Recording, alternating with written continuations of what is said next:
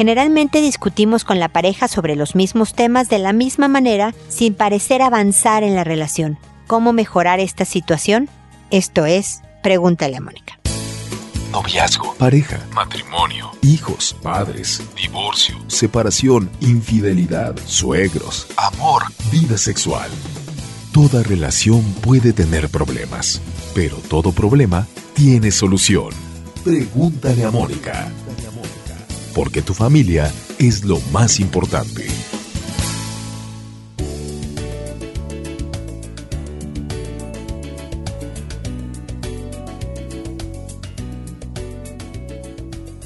Bienvenidos amigos una vez más a Pregúntale a Mónica. Soy Mónica Bulnes de Lara, como siempre, feliz de encontrarme con ustedes en este espacio que está a punto de cumplir mil episodios. Este es el 994. Vamos a cumplir 13 años y por eso es que por ahí del 22 de noviembre, les confirmo después, voy a hacer una hora de streaming una hora en vivo y a todo color para resolver sus consultas, para hablar de temas de hijos, de pareja, de vida, lo que necesiten de mí. Ahí voy a estar, es mi detallito, mi, mi forma de, de festejar el que gracias a ustedes esto es posible. Así que estén al pendientes en la página, va a decir la hora, eh, el día, etcétera. Va a haber un anuncio ahí muy evidente. Así que www.preguntaleamónica.com y aprovechen para escuchar algún otro episodio de algún tema que les inquiete. Lo pueden descargar y, y subir después a su celular sin costo para eh,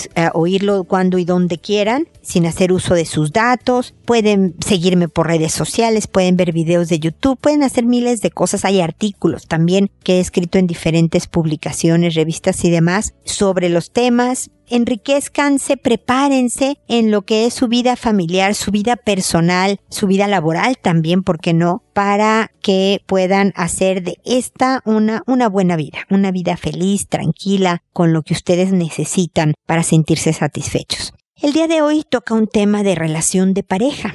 Peleamos siempre por el dinero, por la educación de los hijos, por los mismos temas inclusive siempre. Mis hermanas tienen la palabra, es el unitema. Tú cuando discutes de tal cosa con tu pareja es el unitema y por lo tanto parece que no mejoran las cosas. Si llevo 10, 20, 15, 5 años con esta persona y peleamos de lo mismo, ¿cómo es que mejoramos? ¿Cómo es que avanzamos? Y lo primero es pensar que las peleas son un síntoma, como digo en el título no es el dinero en sí mismo, que yo sé que sí es problema, que él gasta mucho, que ella gasta mucho, que nos falta, que por qué no trabajas en otra cosa. Sé que es un tema, pero muchas veces la razón por la que siempre discutimos de lo mismo o porque peleamos para hablar de un tema en vez de nada más hablarlo, hacer un plan y mejorar, nos peleamos, es porque algo atrás hay, ya sea de manera personal, que muchísimas veces es lo que ocurre, o en la dinámica de nuestra relación no es el tema, no son los niños, no es el dinero, no es la suegra, es algo que va atrás, desde la forma en que nos tratamos, desde las personas que somos. Entonces, parte de empezar a cambiar esto, de que no repitamos las mismas cosas siempre, es de que demos un paso atrás y analicemos cómo somos cada uno en la pareja,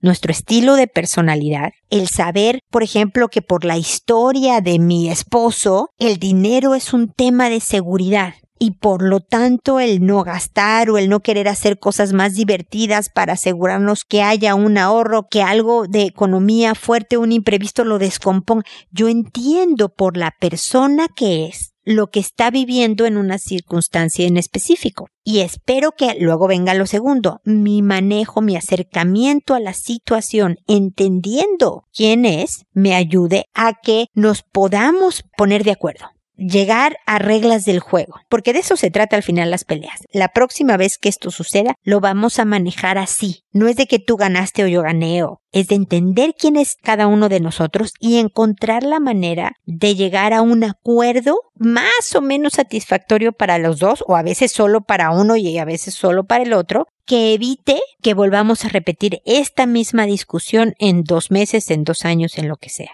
¿Me estoy explicando? Den un paso atrás, obsérvense y observen al otro. Recuerden quiénes son cada uno de ustedes y además analicen cómo están manejando el acercamiento a cada uno de estos temas. ¿Se puede mejorar el pelear menos o el pelear de distinta manera o pelear de otros temas que no sean los mismos, definitivamente, pero no a base de la misma discusión en sí, de que ya llegaste a la discusión, sino a base de dar un paso atrás y analizar.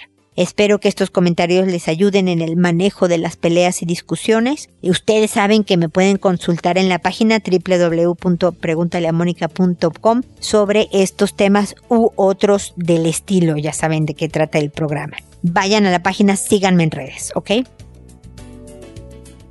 Ahora me dispongo a responder sus consultas, que lo hago por orden de llegada, que le cambio el nombre a todo mundo para asegurar su anonimato, que me tardo alrededor de un mes. Ustedes perdonen, les agradezco la paciencia y su consideración, pero es lo que me tardo para responder, pero siempre respondo complementando sus consultas. Me es imposible responder al mismo día, en el mismo día o días subsiguientes, por eso me tardo un poquito más, y lo hago por audio con la idea de llegar a más gente, que mi respuesta no solo sea para ti, la persona que me consulta, sino tal vez para otros en el auditorio que estén viviendo cosas similares y que les pueda ayudar. Quiero tratar de ayudar de golpe a la mayor gente posible, gracias a ustedes que también están ayudando a otras gentes con su consulta y con permitirme poderla leer al aire en completo anonimato.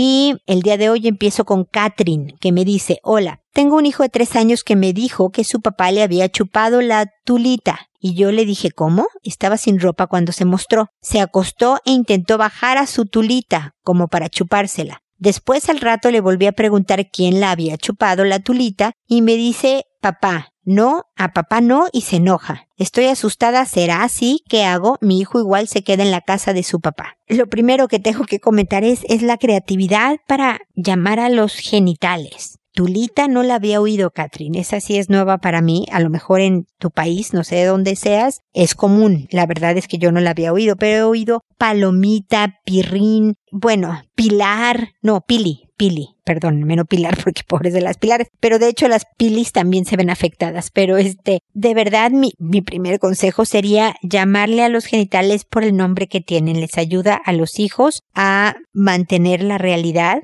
a respetar de manera seria cada parte, no porque decirle tulita no sea respetuoso, pero ayuda a poner los pies en la tierra en la formación de sexualidad. Esta es mi opinión, Catherine, pero si tú quieres seguirle diciendo tulita, estás en tu derecho y harás bien. Yo nada más opino ya que me consultan, pero no, no es regla ni mucho menos. Lo siguiente es que es muy raro que un niño de tres años diga mentiras. Las mentiras empiezan un poquito después y menos de algo como una conducta como esa a menos que haya visto un video inapropiado, una película no adecuada para su edad, es muy poco probable que un niño sepa que alguien puede chuparle el pene. Entonces, yo investigaría mucho más. Hablaría con el papá para saber qué es qué pasó, por qué está diciendo esto y si acaso pedirle que por un tiempo tenga visitas supervisadas, es decir, que venga a tu casa a ver al niño y demás. Se va a ofender, se va a enojar, es posible, pero hay que proteger a este pequeño.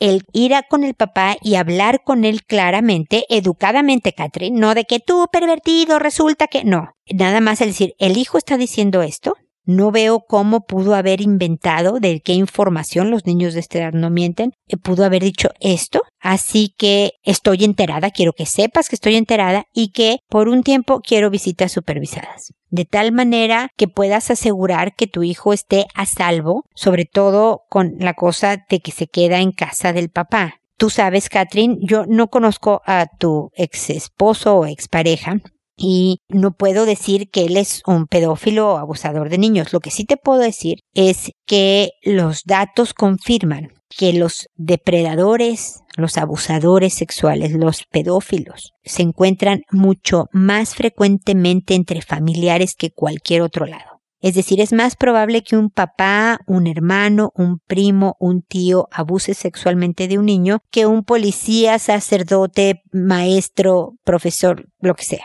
¿Ok? Entonces sí existen los casos, hay que escuchar y validar al niño y esa sería mi sugerencia porque me suena raro. Si el niño está viendo películas, videos, tiene acceso a Internet sin supervisión, pudiera ser que la influencia viniera de otro lado, Catri. Entonces es delicado el acusar con certeza cuando no tenemos la certeza. pero lo veo sospechoso, Catherine. Yo lo pondría en alerta a tu ex decir estoy enterada y por un tiempo quiero que lo vengas a ver a la casa. No quiero, o, yo los acompaño a donde vayan. Y ni modo, Katrina, chaperonear, pero estás protegiendo a tu pequeño, ¿ok? Estamos en contacto para cualquier cosa. Mantén siempre bien protegido y bien vigilado a tu hijo con respecto a su papá por esto de la sospecha, ¿ok? Perdóname que te inquiete, pero tengo que ser realista y clara.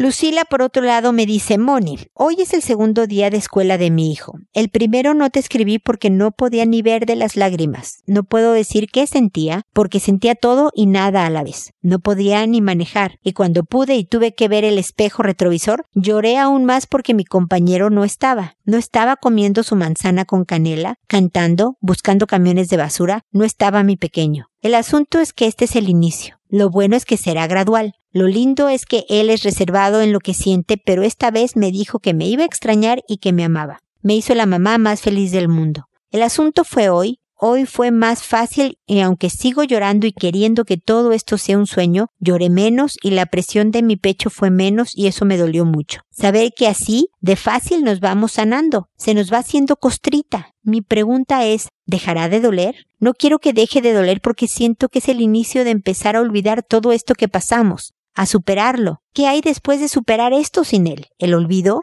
¿Qué se siente? ¿Qué pasaré con todo esto que siento y vivimos juntos? ¿Tengo que superarlo y guardarlo en algún lugar de mi memoria y corazón? Me imagino que vendrán más cosas, más emociones, más amor, pero diferente, pero menos constante, y me duele darme cuenta de eso. Por eso cada que llama, que me llama, cada vez que quiere que esté yo ahí, yo voy. Porque esto no es eterno. Llegará la primaria, secundaria, la novia, la universidad, llegará la vida y el destino. Perdón, Moni, sé que soy sentimientos y drama con pies. Gracias por leerme. Mi querida Lucila, sí lo eres. Eres un sentimiento y drama con patas, como decimos en México. Eres una mujer muy, muy sensible y emotiva y lo demuestra todo esto. Pero, lo siento, Lucila, no quiero que me dejes de, de escuchar y de, de, seguir y de escribir. Te voy a extrañar el día que no lo hagas y llegas a no hacerlo. Pero déjame decirte que todo lo ves negativo, Lucila. ¿Por qué todo? O sea, primero es porque es el segundo día de escuela de tu hijo y tú le estás pasando fatal porque no está tu compañero. Y luego, cuando ya no te sientes tan mal porque ya no está tu compañero, también está pésimo. Ya lo estoy olvidando todo lo que hemos vivido. Y no es así,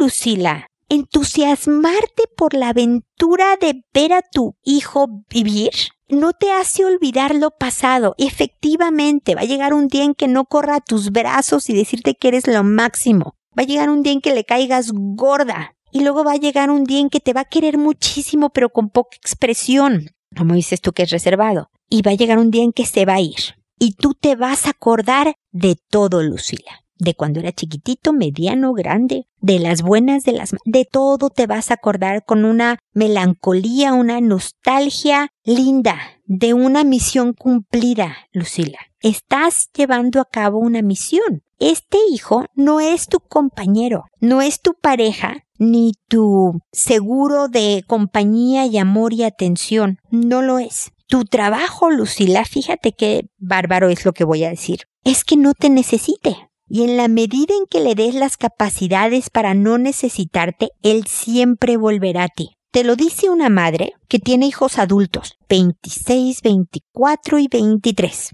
que ya casi no están, que el mayor ya se fue a vivir solo, hasta hice un episodio al respecto porque pega este tipo de vivencias, pero al mismo tiempo es este entusiasmo de decir, wow, tengo un hijo que es capaz de mantenerse, que está comprando muebles y que se queja de lo caro que es vivir como si fuera una novedad, que viene a la casa y come con nosotros a mediodía todas las semanas. Me avisó yo cada viernes decía, ¿vienes el sábado y el domingo a comer, hijito? Porque trabaja todo el día, ¿no? Y hasta que me dijo, mamá, voy a ir los domingos. O sea, como que déjame de dar lata los sábados, un poco fue el mensaje. Claro que uno sigue haciendo sus cosas de mamá, pero es como orgullo de ver lo que construiste de alguna manera, nostalgia un dolorcillo, sí, pero es, es como, es un dolor distinto. Pero no se olvida, Lucila. No es malo lo que está pasando. Me da gusto que sientas tanto. Debe ser muy cansado, mi querida Lucila, tener todas estas emociones y estos análisis juntos. Pero siéntete feliz. Ojalá obligues a tus pensamientos irse al lado de qué buena onda. qué buena onda que ya llegó a la escuelita, al colegio, al kinder. Qué buena onda, que es capaz de irse de mí y vivir sus experiencias y ser feliz en otros lados donde yo no estoy. Y qué buena onda que es tan chiquirrino que todavía regresa a mí y soy lo máximo. Disfruta cada momento como sé que lo estás haciendo, pero también en los ratos que tú ves como malos, oblígate, obliga a tu cabeza a ver lo bueno de esa situación. Y vas a ver cómo llega una paz, una paz interior que no es este miedo al olvido, al que no me importe, al que, porque lo, lo que me habla en todo tu, tu mensaje es miedo. Y yo quisiera, Lucila, que, que no lo fuera, que fuera paz, que fuera amor, que fuera seguridad de ti, de tu hijo y del destino, ¿ok? Espero que sigamos en contacto. Maya, pero con IE, fíjense que saco buenos nombres de internet, es M-A-I-A, Maya, me dice, hola Mónica, mi hijo de 8 años aún hace pataletas, pero solo en el colegio, no en casa. Y esto pasa desde sus 4 años, cuando entró al colegio. Hemos vivido en tres lugares, tres colegios entonces, y sigue repitiendo la conducta. Cada vez menos, pero lo hace. Se frustra cuando no quiere hacer algo y puede golpear cosas, tirar mesas, llorar, patalear, pegarle a sus profesoras. Es atroz. He tenido terapia ocupacional por el asunto sensorial cuando chico, luego psicóloga cuando estaba en el segundo básico y mejora, pero cada cierto tiempo vuelven. Lo converso con él todo el tiempo, parece entender, pero lo sigue haciendo y yo quiero que la pase bien en el colegio, que lo quieran y haciendo eso aleja y asusta a sus compañeros y dificulta las clases. Espero me puedas ayudar. Muchísimas gracias. Hola Maya, gracias por tu consulta porque fíjate que es especialona. Generalmente los hijos hacen más pataletas en la casa que en el colegio, por aquello de sentirse más en confianza en casa y el que dirán a los ocho años empieza a ser importante. Y por eso me parece un poco curioso que sea en el colegio posiblemente pueda ser resultado de estos tres ajustes, ¿no? El tener que reinventarme tres veces. Te lo dice también una mamá que se ha mudado muchas veces y que mis pobres hijos también han estado en muchos colegios a lo largo de, su vida académica. Y cada incorporación al nuevo ambiente, a la nueva profesora, es un esfuerzo emocional de una persona y pues cada una reacciona diferente y tu hijo tiene ocho añitos, un cerebro de ocho años en donde hay muchas partes que les falta maduración. Ya que ha ido a terapia con psicóloga y con terapeuta ocupacional y que tú has hablado con él al respecto, el niño ya está más que sermoneado. Tal vez mi única sugerencia por el momento, si no funciona, escríbeme nuevamente para aventarte más ideas y podamos lograr que esta etapa pase más rápido, porque va a pasar. Créeme que a los 18 no va a estar aventándose hacia los profesores, espero, porque entonces ya podríamos pensar en que tiene algún tipo de condición que lo tiene bajo de impulsos, pero me dices que en casa no lo hace, así que no creo. Pero bueno, déjame te doy una sugerencia. Dale una salida a su frustración. He contado en otras ocasiones cómo tuve una paciente de 5 años que tiene unos problemas de rabia importantes por diferentes temas e hizo su caja del enojo. En su cajita del enojo había un cojín para golpear, patear, había una libreta para rayonear, había cosas que le ayudaban a dirigir su rabia a sus cinco añitos de una manera menos destructiva que lo que hacía, como pegar, pegarse, pegarle a otros, gritar, romper cosas, bla, bla, bla. Se me ocurre que le des a tu hijo una libretita una libreta con una crayola, lo dije creo que en el programa anterior, que rayonee frustrado y enojado, o que haga dibujos especiales, a lo mejor sale una beta artística por ahí, lo que él decida, pero a lo mejor lo de la libreta no funciona, entre tú y él pueden pensar en una forma adecuada de desahogar porque para él está justificada la rabia. A lo mejor te cuenta, es como ver a una niñita de tres años que le arrancaron la cabeza a la Barbie y ella llora dramáticamente porque para ella eso es importante y los demás, los adultos, dicen, por Dios, ¿por qué te enojaste tanto por algo sin importancia? Bueno, le puedes decir, entiendo que esto te moleste, o que te salió mal, o que querías hacerlo de otra manera. Y es lógico que te enojes. Yo me enojo cuando algo no sale a mi gusto, o cuando rompí algo, o cuando me pegué en alguna parte, pero tenemos todos que aprender a desahogar el enojo de una manera que no dañe nuestra vida. Entonces, a mí se me ocurre, hijito, lo de la crayola y el cuaderno donde la libretita pequeñita que pueda tener incluso en el bolsillo del pantalón. ¿Crees que funcione? ¿Crees que no? O de esas pelotitas que son aplastables, ya sabes cuáles, de una goma como muy suave, para que tú aprietes y ahí, ¿no? Con la mandíbula apretada puedas desahogar. ¿Cómo se te ocurre, hijo? Y practiquen salidas adecuadas de frustración. Si es necesario incorporar al colegio en la estrategia, avisarles que va a sacar la libretita o la pelotita o que va a tener que salir del salón a dar una vuelta al patio y volver para desahogar. O sea, créeme que la creatividad aquí es importante y ruego al cielo que tengas un colegio a criterio abierto que reciba, acoja estas ideas por el beneficio de los niños e incorpora al colegio para que sepan que esto puede llegar a pasar, pero que él está aprendiendo el manejo de su rabia, de su ira, de sus malos momentos, que está aprendiendo tolerancia a la frustración desde otro camino. Ojalá te sirva mi sugerencia, Maya, definitivamente. Cuéntame si sirvió o si no sirvió para que sigamos trabajando si es necesario o para quedarme tranquila de que se solucionó un poco en el proceso de que llegue a la maduración. Lo he dicho antes, la tolerancia a la frustración se asienta mejor a los 10 años. Le falta todavía madurez a tu hijo, le falta edad, pero conforme pasan los años esto va a ir mejorando. Así que eh, paciencia, suerte y fuerza, ¿ok? Seguimos en contacto.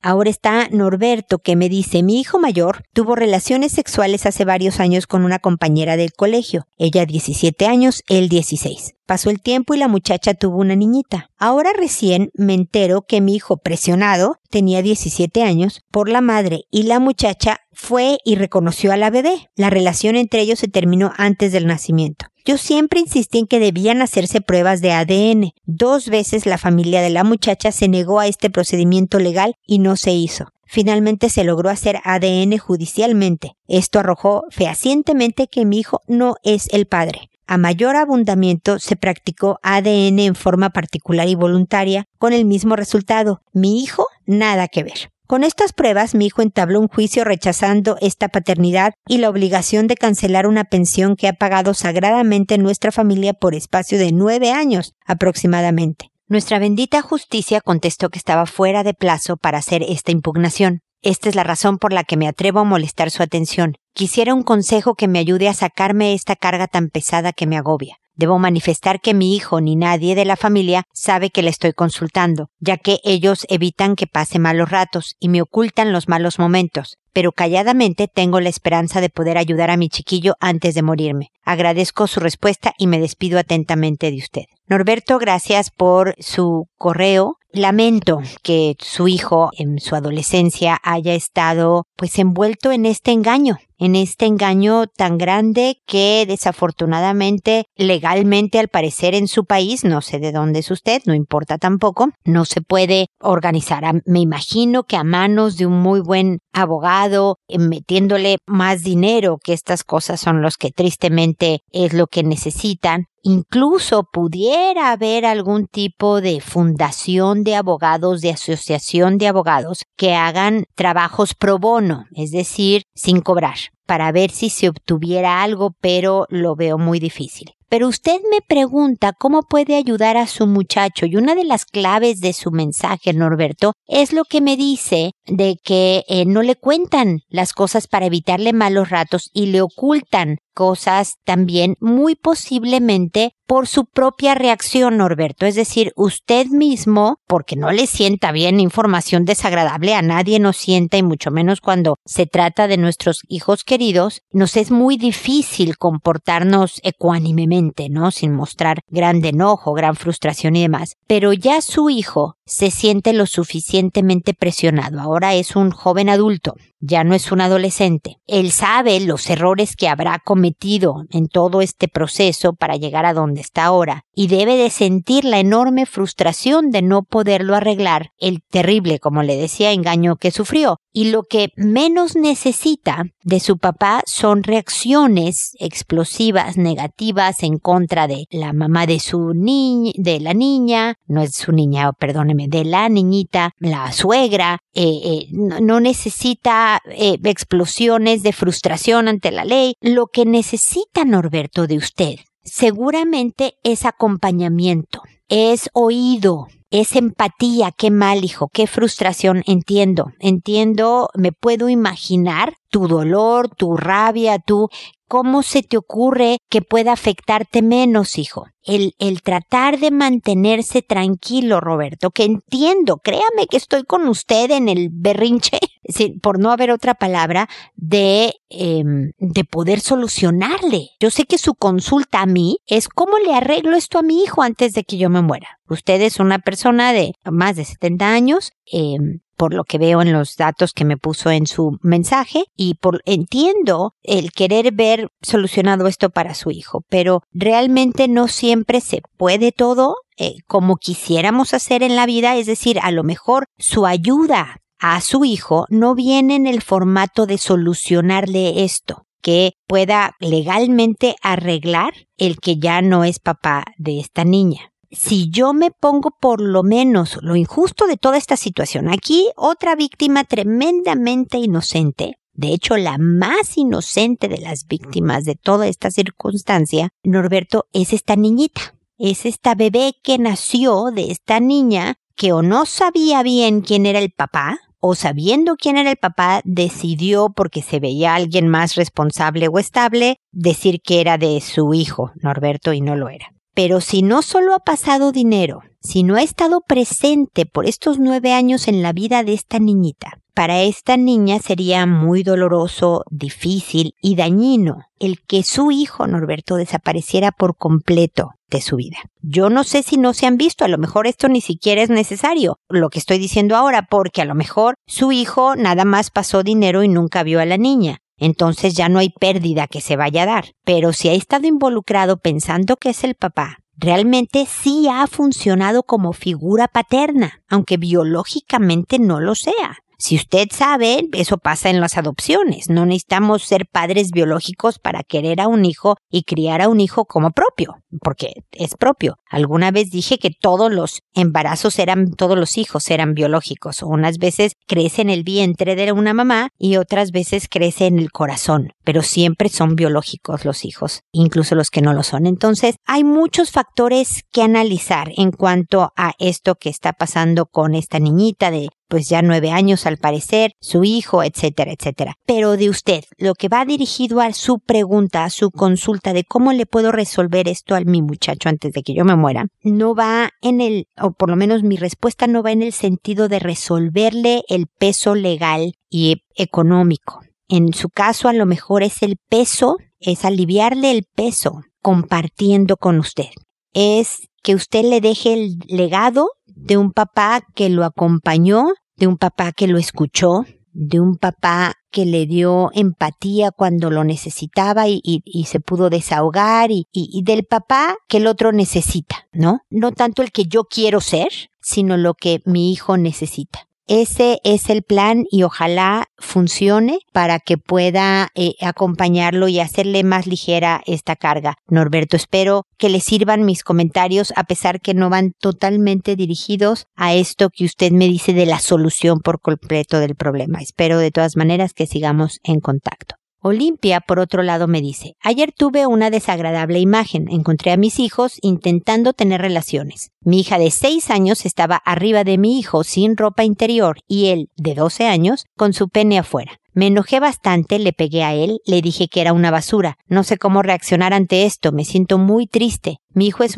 un niño muy tranquilo, no es morboso. No puedo entender por qué. Dice que su hermana le dijo y mi hija dice que él le dijo. No me cuentan, estoy muy triste, no sé qué hacer ante esto. Por favor, ayúdeme. Mi esposo solo dice que lo hicieron por curiosidad, pero no sé. Lo llevé hoy a la iglesia a confesarse y lo que me duele es que lo traté de lo peor. Está muy triste, dice que le dé otra oportunidad, que no va a volver a pasar. Es que lo corrí de la casa. Mi esposo dice que soy muy dura con él, pero a mí me parece algo gravísimo. Dice mi hija que esto ya pasó, se comporta como si nada hubiera pasado, solo él está muy callado y triste. Lo miro y se agacha. Espero pueda ayudarme. Estoy muy desesperada. No dudo que estés desesperada. Olimpia debe de haber sido una escena muy choqueante que provoca muchísimos sentimientos, susto, rabia, angustia, preocupación y desafortunadamente con frecuencia no es raro ver que un papá pues reacciona no de la mejor manera el pegar, el decirle que es una basura, em, no es la manera y yo sé que tú lo sabes, pero eso no quiere decir que ya lo entiendes así, tratarás de no volverlo a hacer como también dice tu hijo, sino que hay que acercarse a él y pedirle disculpas. No sé si ya lo hiciste, Olimpia, de decirle, independientemente del hecho, que tú y yo sabemos, querido hijo, que estuvo muy mal, estuvo también muy mal la manera en qué reaccioné. No debí de pegarte, no debí de decirte las cosas que te dije. Te tengo que decir otras cosas y te las seguiré diciendo porque soy tu mamá y necesito decírtelas por tu bien, por el bien de la familia, por mi bien. Pero nunca descalificarte de la manera que hice y nunca golpearte. Entonces te pido una disculpa, que estoy segura que tu hijo, con su buen corazón, te va a aceptar la disculpa, te va a perdonar sin problema. Al contrario, yo sé que él está asustado también, debe de estar, pues si no deprimido, muy, muy triste, muy arrepentido y sintiéndose posiblemente como una basura, como alguien malo. Y el creerse malo es muy malo, si se vale decirlo limpia, porque eso te lleva a querer comprobar tu teoría, soy una mala persona, y empiezas a tomar malas decisiones y así te empiezas a construir un mal destino, que yo sé que no lo quieres para tu hijo. Quiero pensar que esta terrible escena en la que te encontraste es la primera vez que está sucediendo todo esto. Tu hijo requiere de estrecha supervisión, de no quedarse solo con su hermana por mucho tiempo, por mucho tiempo porque pues los impulsos traicionan, porque tu hijo está acabando la pubertad, empezando la adolescencia, todavía no ha desarrollado el, autocontrol suficiente que necesitamos seguir trabajando intensamente en eso. Tú y tu esposo Olimpia tienen que promover mucho el autocontrol con el hijo para que se vaya desarrollando y creciendo. Entonces, si tus hijos se pues, suponía que se iban a quedar solos en la casa, pues llevas a uno a casa de un abuelo y al otro a casa de los pero no se quedan juntos solos, sin supervisión de adultos. Y si se van a quedar juntos con alguien que sea de tu entera confianza de que no los va a perder de vista. ¿ok? Un poco, un toque de desconfianza en estas circunstancias es muy útil y ayuda a que se superen etapas sin mayores presiones. Para el joven es bueno saberse vigilado, le va a ayudar precisamente en el autocontrol. Y después necesita conversaciones con un papá que le diga de que es natural sentir curiosidad, que es normal tener impulsos sexuales, pero que no es una manera adecuada de desahogarlos lo que él hizo. Es decir, me da mucho gusto que tu esposo haya estaba tranquilo tratando de bajarle un poco lo duro a la situación, pero tampoco podemos hacer como que es algo sin importancia. Esto es algo muy grave, es un ataque. Por más que la niñita colaborara, que tu hijita colaborara y dijera, bueno, sí me parece buena idea. Son seis años de diferencia. Eso lo cataloga como una desigualdad de poder física, psicológica, la puede convencer fácilmente, vamos a decir esto y demás. Tu hijo entiende perfectamente lo correcto y lo incorrecto y sabía, por más, suponte que yo no lo creería mucho, pero suponte que tu hija le hubiera dicho, vente, vamos a tener relaciones. Él sabía perfectamente que no era correcto y que podía decir que no en cualquier minuto, ¿ok? Entonces sabía lo que le estaba entrando. Y esto es un delito. Nada más que él tiene 12. Y cuando le abres la puerta a desahogar tus impulsos y tus curiosidades como tú quieres, cada vez eres más presa de tus impulsos. Cada vez te es más difícil el poder ponerlos en orden, controlarlos, echarlos para atrás, porque los acostumbraste, tu cerebro se acostumbró en realidad a tener poco control entonces no queremos abrir esa puerta. Necesita de su padre porque también la visión hombre a hombre es importante. Y necesita de su madre porque requiere de la empatía y de la, de todo el lado femenino, de la perspectiva femenina que le puede estudiar en todo el tema de la sexualidad que complementará su educación. Él sabe que estuvo mal y debe de saber que eso no es para nada aceptado en, en tu familia y que no debe de volver a suceder. Pero que si tienes impulsos, curiosidades y demás, acércate y pregúntame a mí, a tu papá, para que te demos ideas de cómo manejarlo y demás. No puedes actuar con tu hermana, con una prima, con una compañera, con, porque te vas a meter en problemas legales, emocionales, físicos, es decir, tu vida va a cambiar. No es una sola conversación, Olimpia, son muchas. También con tu pequeña de seis años es importante que le hables de la denuncia, de que eso no es correcto, de que aunque te lo diga su hermano, un policía, una profesora, quien sea, es un no, hay que respetar el cuerpo, háblale de eso, del autocuidado, de cómo se afectan sus emociones, su cuerpo, su, o sea, la formación en sexualidad Olimpia va a incluir a tus dos hijos en muchas conversaciones por parte del papá, por parte de la mamá y demás para que logren crecer y construirse una buena vida. Lo que tu hijo hizo fue un gravísimo error, al parecer no es un patrón de conducta por lo poco que me cuentas en tu mensaje. Vigílalo, eso sí, manténle bien claro los límites, háblale clarísimo de las consecuencias y a seguir adelante en familia.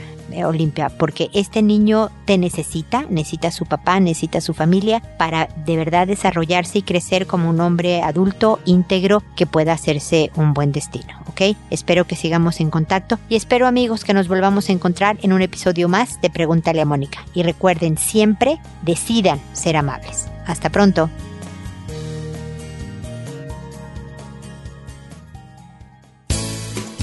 ¿Problemas en tus relaciones? No te preocupes, manda tu caso, juntos encontraremos la solución. www.preguntaleamónica.com Recuerda que tu familia es lo más importante.